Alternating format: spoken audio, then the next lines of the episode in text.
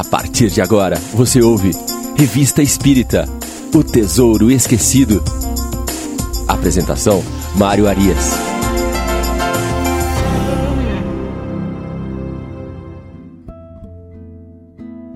Olá, amigos da Rádio Defran, estamos de volta com Revista Espírita O Tesouro Esquecido. Hoje um programa muito especial. Vamos receber um convidado que irá brilhantar muito o nosso estudo. Nosso estudo dá sequência no mês de fevereiro de 1858 com o artigo A Avareza. Trata-se de uma dissertação moral ditada por São Luís à senhorita Hermance Dufaux em 6 de janeiro de 1858. Qual é a importância deste artigo para a doutrina espírita e para os estudiosos da doutrina?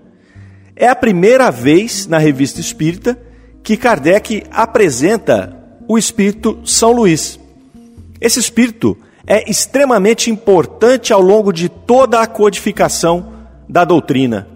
Para vocês terem uma ideia, ele foi o espírito que mais colaborou com o Evangelho segundo o Espiritismo. Ali neste, nesta obra nós temos 11 mensagens atribuídas a São Luís. Mas para falar de São Luís, e para comentar o artigo A Avareza, nós convidamos um grande amigo nosso e um grande conhecedor da doutrina espírita, que é Cosme Massi. Cosme é um conferencista reconhecido nacional e internacionalmente, talvez o maior conhecedor de Kardec da atualidade, é o idealizador e fundador do IDEAC, Instituto de Divulgação Espírita Allan Kardec, que é mantenedor da Kardecpedia, que é uma plataforma interativa com todas as obras de Allan Kardec, disponibilizadas gratuitamente, com todos os temas indexados. Basta você clicar www.kardecpedia.com.br, colocar ali um tema que você precisa, por exemplo, reencarnação, e o site vai trazer para você todas as obras de Kardec que contém o tema reencarnação. Então é uma plataforma que auxilia muito o estudioso da doutrina espírita. O IDEAC também é, mantém a Kardec Play, que é um canal de vídeos e filmes com explicações dadas por Cosme, Massi sobre a vida, a obra e o pensamento de Kardec. E também o IDEAC mantém a Kardec Book, que é uma editora que serve ao IDEAC nas suas demandas por vídeos por filmes, por livros, enfim, tudo aquilo que é necessário editar e comercializar para o IDEAC é feito pelo Kardec Book. Então, este grande trabalhador é quem vai nos explicar hoje o artigo A Avareza e quem foi São Luís e a sua importância na doutrina espírita. Com vocês, Cosme Massi. Caros ouvintes da Rádio Idefran, é um prazer estar com vocês. Eu sou Cosme Massi e vamos conversar um pouco sobre a presença marcante do espírito São Luís na obra de Allan Kardec, no surgimento do Espiritismo. Esse espírito, São Luís, ele foi chamado de o presidente espiritual da Sociedade Espírita de Paris. Essa sociedade, que foi a primeira casa espírita, foi fundada por Allan Kardec no ano de 1858, em 1 de janeiro, e continuou sua existência até a desencarnação de Allan Kardec em março de 1869, sobre a, sobre a sua presidência. Depois, é claro, a sociedade ainda continuou com outros presidentes após a morte de Kardec. Mas nesse período que vai de 1858 a 1869, a participação desse espírito São Luís foi muito importante na construção do espiritismo.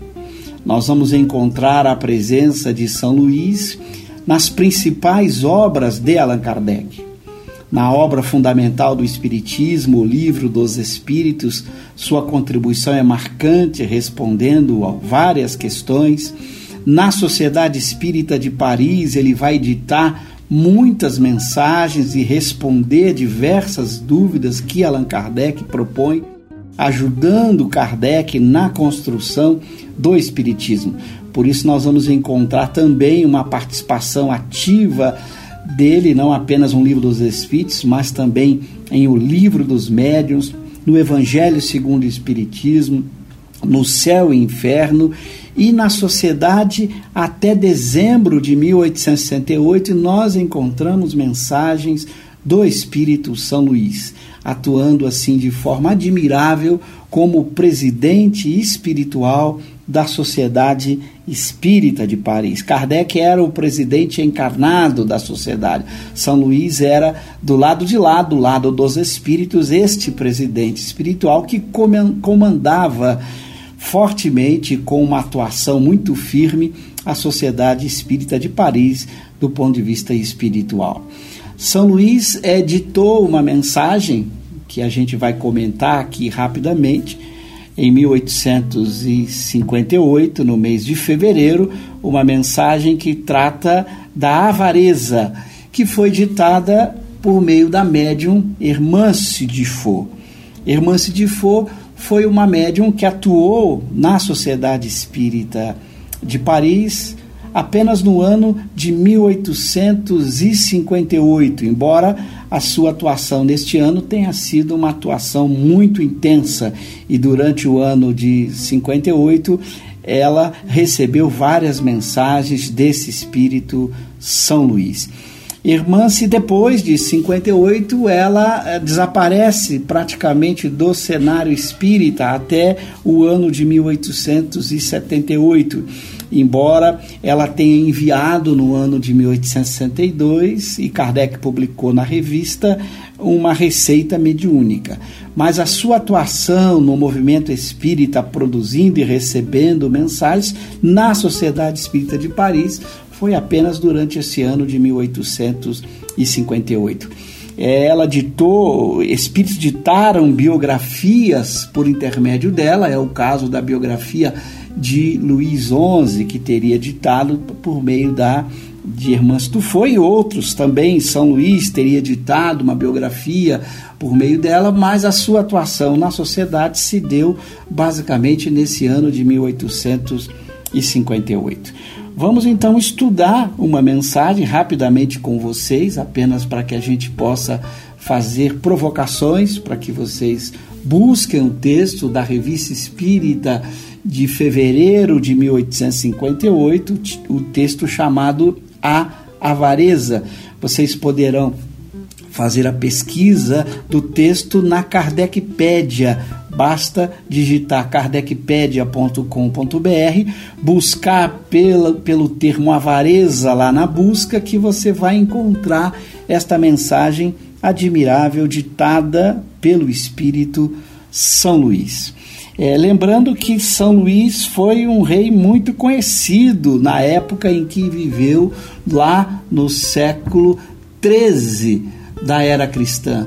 São Luís nasceu no ano de 1214 e vai desencarnar, morrer no ano de 1270 Portanto, foram 56 anos vivendo na França. A partir dos 18 anos, ele assume a condição de rei da França, sendo considerado por muitos um rei justo e bom. Ele construiu inúmeros hospitais, leprosários, orfanatos, escolas. Ele era conhecido como um rei que praticava o amor e a caridade, um rei verdadeiramente cristão. É claro, lembrando que ele viveu lá no século XIII, onde ele participou ativamente de várias cruzadas. Então ele seguia aquilo que era a concepção concepção cristã à época, mas ele procurava dar exemplos de vida como sendo um rei justo, justo e bom. Tanto é que ele fora muito admirado pelo povo francês naquela época e em épocas vindouras. São Luís foi homenageado em várias partes do mundo.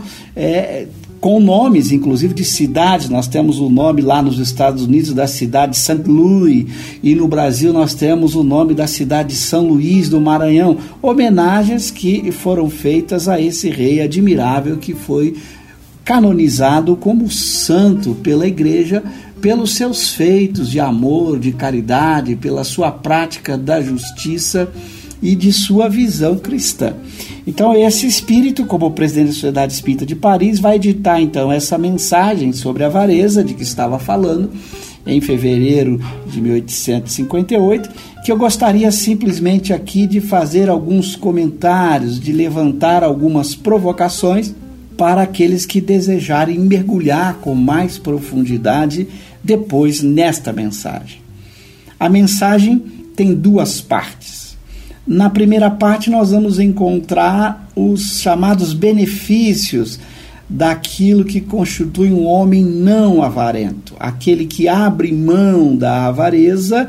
Que benefícios isso traz para ele e para outras pessoas? E São Luís faz isso por meio de uma espécie de história ou de parábola em que ele compara a vida de dois filhos que recebeu herança do seu pai na forma de trigo, de alqueires de trigo. Então ele vai fazer uma comparação do que esses dois filhos estariam fazendo com a herança recebida. Um simplesmente pegou o trigo recebido e guardou. Guardou em celeiro, mantendo esse trigo lá preservado só para si. O outro, ao receber este punhão de trigo, ele distribui uma parte desse trigo ao encontrar-se com alguém muito necessitado, então ele dá uma parte desse seu trigo para esta pessoa necessitada que passava dificuldades. Então, esse é o enredo da situação dos, dos dois filhos: um guardando, que é o avarento, que guarda exclusivamente para si a riqueza que ele conservou, ou que ele obteve, e o outro que não é o avarento, que pega parte da sua riqueza e distribui com aqueles que também precisavam, que passavam por necessidades. E nesta pequena parábola, São Luís então mostra o desfecho que vai acontecer com esses dois indivíduos. É, vem uma praga, uma, uma seca muito grande, muita fome, e aquele indivíduo que tinha guardado todo o seu trigo no celeiro, quando ele vai ao celeiro, não tinha mais nada, tudo tinha virado pó. E aquele outro que tinha plantado o seu trigo, a metade do que receber ele plantou e a outra metade ele doou, o seu campo também, que ele havia plantado, tinha secado completamente pela seca. Mas quando ele achava que ele também estaria na mesma situação do seu irmão avarento, ele acaba sendo atendido por aquele mendigo, por aquela pessoa que ele havia assistido, que o convida então a conhecer o que ele fez com o trigo que ele recebeu. Ele havia plantado e transformado aquele trigo numa quantidade muito maior diz o texto São Luís, cinco vezes mais do que ele havia recebido, e ele então devolve ao irmão que havia lhe dado o trigo recebido, fazendo com que ele pudesse viver, matar a sua fome e viver sem necessidades. Então, aí, São Luís, nessa primeira parte da mensagem, procura evidenciar as vantagens para aquele que não é avarento, para aquele que pratica com os bens recebidos a virtude do amor e da caridade. Como na parábola dos talentos, muito bem proposta por Jesus, da multiplicação dos talentos a benefício de todos, não guardando só para si o bem conquistado, mas é capaz de dar a esse bem um impulso maior ao partilhar o bem com outras pessoas que dele necessita. Então, esse é o papel que São Luís vai evidenciar na primeira parte do seu texto. Esse é o papel da riqueza, quer dizer, a riqueza surge em nossas mãos para que possamos multiplicá-las, multiplicá-la a benefício de todos, para que a gente possa fazer com que a riqueza seja um bem maior para a comunidade e não apenas um bem para o avarento egoísta que só pensa em si mesmo. Então, a primeira parte do texto de São Luís é essa parábola admirável, mostrando o valor daquele indivíduo que não é avarento, que pratica a caridade, que faz com que os seus bens sejam multiplicados para todos. Na segunda parte da mensagem, agora ele não usa mais esse estilo de parábola, mas ele agora ele é mais poético, destacando o outro lado agora da questão. Se na primeira parte ele mostrou as vantagens de não ser avarento, de multiplicar os bens a benefício de todos, na segunda parte agora ele vai mostrar os prejuízos que a avareza traz para aquele indivíduo que é avarento, mostrando o quanto é triste, o quanto a avareza é um vício terrível que faz com que o indivíduo sofra, não apenas aqui na terra, durante o seu período curto de existência corporal, mas também após a morte do corpo físico. E de uma forma poética, descrevendo esse estado de sofrimento que o avarento passa na terra e após a morte do corpo. Então, na beleza poética, São Luís vai apresentando para a gente um estado triste, para que a gente possa refletir sobre os prejuízos da avareza, buscando cada um de nós enfrentá-la no nosso dia a dia. Todas as vezes que a gente está de posse de algum bem, de alguma conquista, que a gente reflita profundamente o que estamos fazendo com este bem, como estamos empregando, já que não somos os proprietários absolutos dos bens que nos chegam. Nós somos apenas os usuários. Deus é proprietário desses bens e nos concedeu a oportunidade de utilizá-los a benefício de todos. Então, esta, esta é a nossa grande missão frente aos bens que nós conquistamos. Fazer um bom uso deles para que possamos ter na terra uma vida tranquila, recebendo a gratidão, a prece daqueles a quem ajudamos, porque todas as vezes que multiplicamos os bens a benefício dos outros, nós ganhamos também os pensamentos de gratidão, as preces de amor, de respeito, de, de admiração daquelas pessoas que receberam o nosso apoio, o nosso auxílio. Então, a importância da gente ter a consciência diariamente de que todos os recursos que nos chegam às mãos teremos que prestar contas do bom uso que deles fizermos.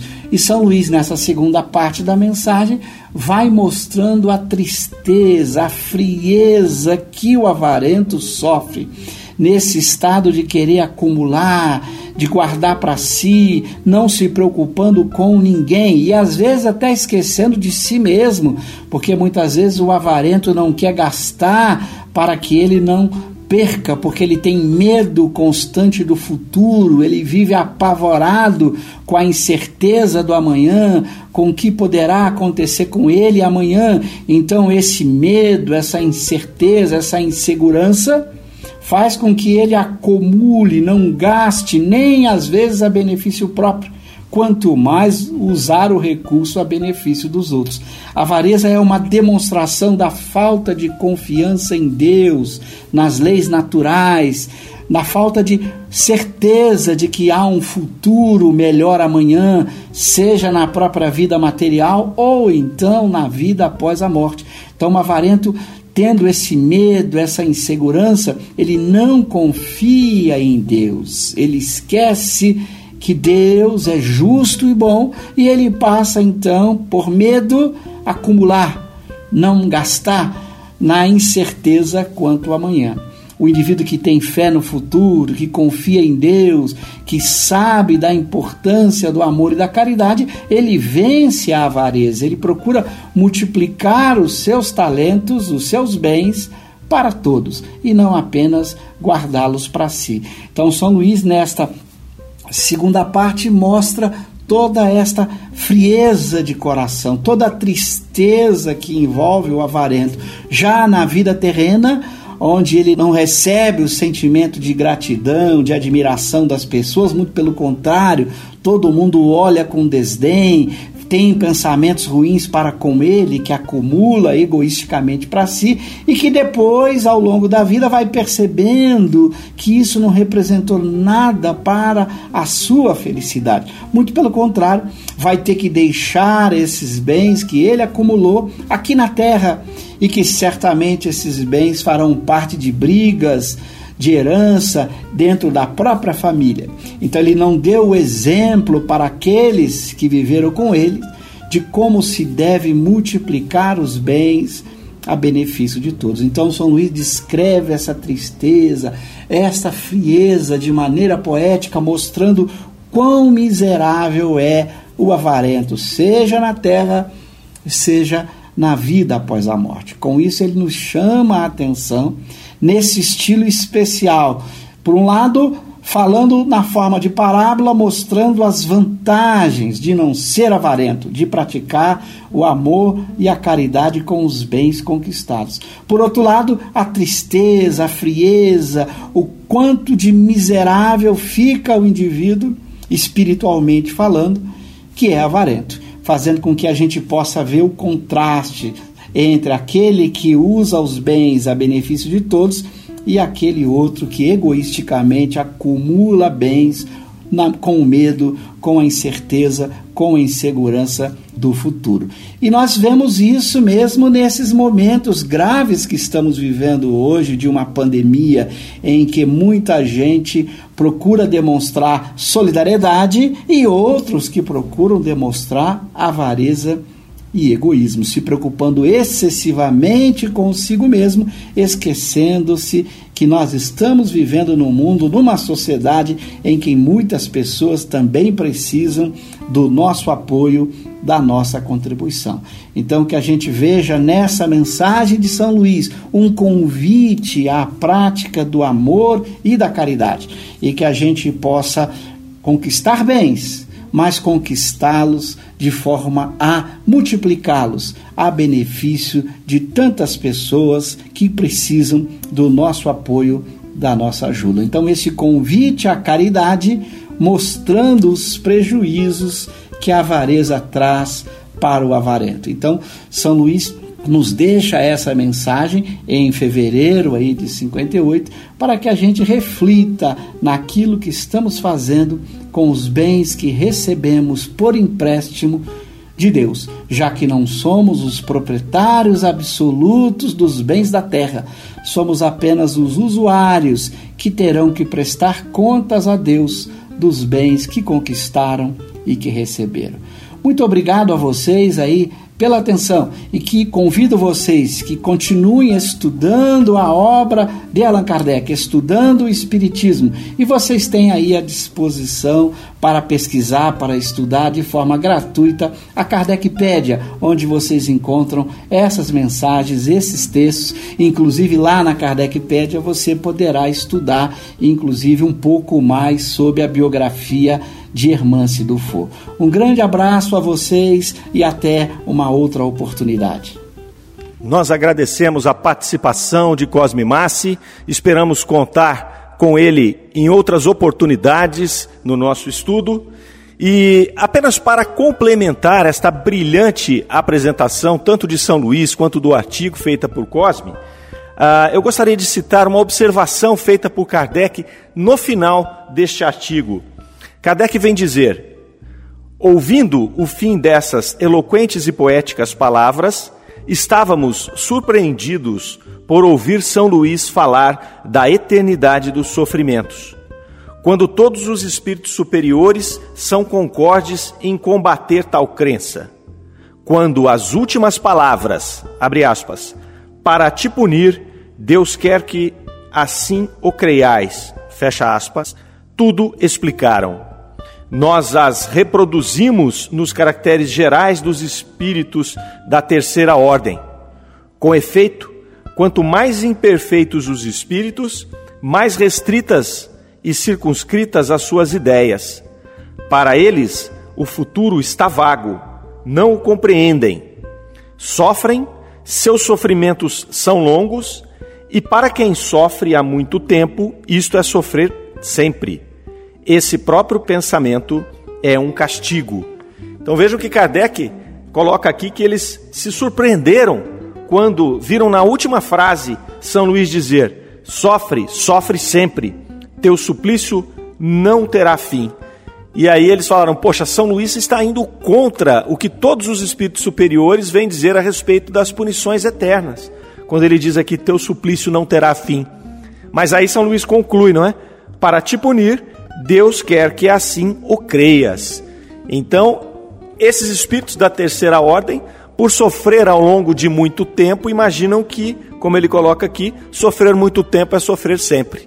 Então vejam que Kardec vai, inclusive, em dissertações do próprio São Luís, nós já dissemos aqui do Espírito de Verdade, ele vai a fundo, ele vai entender o pensamento do Espírito, ele vai buscar ali contradições. Existe alguma contradição? Se existir uma contradição, ela deve ser alguma situação de entendimento, né? porque um espírito superior não iria se contradizer e nem contradizer outros espíritos da mesma ordem. E aí Kardec coloca o seguinte: no próximo artigo citaremos fatos de manifestações que poderão nos esclarecer quanto à natureza dos sofrimentos de além-túmulo. E aí ele vai nos trazer uma palestra de além-túmulo, e esta palestra é dada pela senhorita Clary D, e é uma evocação. Ele faz aqui uma nota informando: a senhorita Clary D, interessante menina, falecida em 1850, aos 13 anos de idade, Desde então ficou como o gênio da família, por quem é evocada com frequência e para quem dá um grande número de comunicações do mais alto interesse. A palestra que damos a seguir ocorreu entre nós a 12 de janeiro de 1857, por intermédio de seu irmão, que é médium. Começa então a evocação.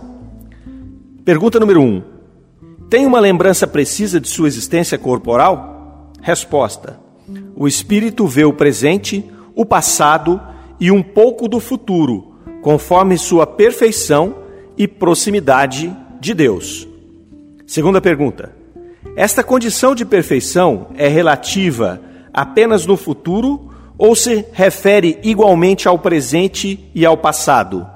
Resposta: O espírito vê o futuro mais claramente à medida que se aproxima de Deus. Depois da morte, a alma vê e abarca de um relance todas as passadas migrações, mas não pode ver aquilo que Deus lhe prepara.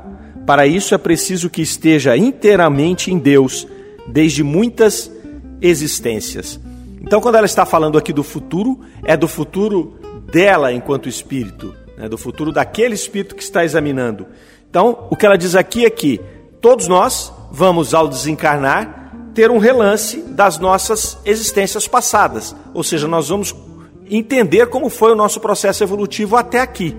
Mas para que nós possamos entender os próximos passos, o que Deus deseja de nós e como será o nosso futuro evolutivo, aí nós temos que já estar em um grau de evolução uh, superior. Kardec faz a terceira pergunta: Sabe em que época será a sua reencarnação? E ela responde: em 10 ou em 100 anos. Nós já vimos em outras oportunidades que a compreensão do tempo é diferente no campo material e no campo espiritual. O que para nós aqui pode parecer lento, um processo demorado, no plano espiritual isso vai passar é, em um relance de tempo. A quarta pergunta de Kardec: na Terra ou em outro mundo será a reencarnação? Num outro mundo. Quinta pergunta: o mundo para onde irá, comparado com a Terra, terá condições melhores, iguais ou inferiores? Muito melhores que a da terra. Lá se é feliz. Então vejam que esse espírito desta menina já é um espírito mais evoluído. Tanto que a sua próxima encarnação dar-se-á num mundo mais avançado que a Terra. E aí Kardec começa a perguntar é, capciosamente, né? Kardec já percebe que ali trata-se de um espírito um pouco mais evoluído e Kardec começa a perguntar como era a situação desse espírito, como é que ele se apresentava, o que, que acontecia ali com esse espírito. Então veja uma sexta pergunta que interessante. Desde que aqui se encontra, está num lugar qualquer. Qual é ele? Resposta: Estou em aparência etérea. Posso dizer que meu espírito propriamente dito estende-se muito mais longe vejo muito mais coisas e me transporto para muito longe daqui com a velocidade do pensamento. Minha aparência está à direita de meu irmão e guia-lhe o braço. Então ela diz que ela pode ter uma mobilidade muito grande, ela pode viajar para qualquer lugar em um instante, em um pensamento, e que naquele momento ela está ali auxiliando a psicografia do irmão, ao lado do irmão, ali movendo o braço dele. Kardec vai avançando nessa questão. Este, a pergunta 7. Este corpo etéreo de que se reveste permite-lhe experimentar sensações físicas, como, por exemplo, de calor e de frio? Resposta: Quando me lembro muito de meu corpo, sinto uma espécie de impressão, como quando se tira um manto e se fica com a sensação de que, por algum tempo, ainda se está com ele. Então aqui Kardec chega no ponto em que ele queria para explicar aquele sofrimento que São Luís menciona no, no, no artigo anterior, no avareza. Aquele sofrimento que o espírito tem após o desencarne. Então são essas impressões do nosso corpo físico é que vão dar esta sensação de sofrimento, porque o espírito não vai sofrer as nossas dores materiais. Mas como a, a senhorita Claridê aqui explica nesta comunicação, é quando você se lembra do corpo, e no caso de espíritos menos evoluídos, nós estamos muito próximos da nossa condição material, nós vamos ter essas sensações. E ela coloca aqui, é como se você está com uma capa há muito tempo, você fica a impressão, mesmo depois de tirá-la, que você ainda está com ela. Né? Isso acontece com a gente, às vezes, quem usa óculos. Né? No meu caso, eu uso óculos, quando eu tiro o óculos, muitas vezes eu tenho a sensação que eu estou de óculos ainda. Eu vou pegar o óculos e eu já não estou mais com ele. Né? Então, imagine, espiritualmente é isso que acontece. E aí Kardec faz mais algumas perguntas com relação a essa situação desta viagem tão rápida a partir do pensamento. Olha que interessante a pergunta número 8. Disse que pode transportar-se com a velocidade do pensamento. O pensamento não é a própria alma que se desprende de seu envoltório? E ela diz: sim. Pergunta 9. Quando seu pensamento se dirige a alguma parte, como se dá a separação de sua alma? Então ele queria saber aqui o seguinte: bom, você disse que viaja, então você está aqui em Paris e você pode viajar para a África, por exemplo. Como é que se dá a separação, uma vez que é o espírito que vai? Olha a resposta: a aparência se esvai, o pensamento vai só. E aí, um pouco na frente, na pergunta número 11, ele vai dizer: Mas como age esse pensamento? Não age sempre por meio da matéria? Não. 12. Quando sua faculdade de pensar se destaca, você não age então por meio da matéria? Resposta: a sombra se esvai e reproduz-se onde o pensamento a guia. Então, olha que interessante, ela está dizendo, ela já estava numa situação onde o perispírito dela, provavelmente, aí uma especulação minha, era já composto por uma matéria mais sutil, é, a ponto de ela se transportar, como nós demos o exemplo, de Paris para a África? Então, ela, como se ela dissolvesse ali o perispírito e ele se, se remodelasse no local quando ela chegasse por lá. Né? Então, ela carrega aquilo com muita facilidade, com muita tranquilidade ali. E aí, Kardec, fechando ali na pergunta agora, número 13, ele vai dizer para ela: Desde que você tinha apenas 13 anos quando o seu corpo morreu, como é que, sobre perguntas tão abstratas, pode nos dar respostas tão fora do alcance de uma criança de sua idade? E ela responde: Minha alma é muito antiga. Então, esta comunicação admirável aqui, Kardec nos traz esta palestra de Além Túmulo para fechar a comunicação dada por São Luís e ilustrar como se dá a sensação dos espíritos depois do seu desencarne. Muito bem, chegamos então ao final de mais este episódio. Agradecemos a companhia de todos. Até a próxima, fiquem com Deus.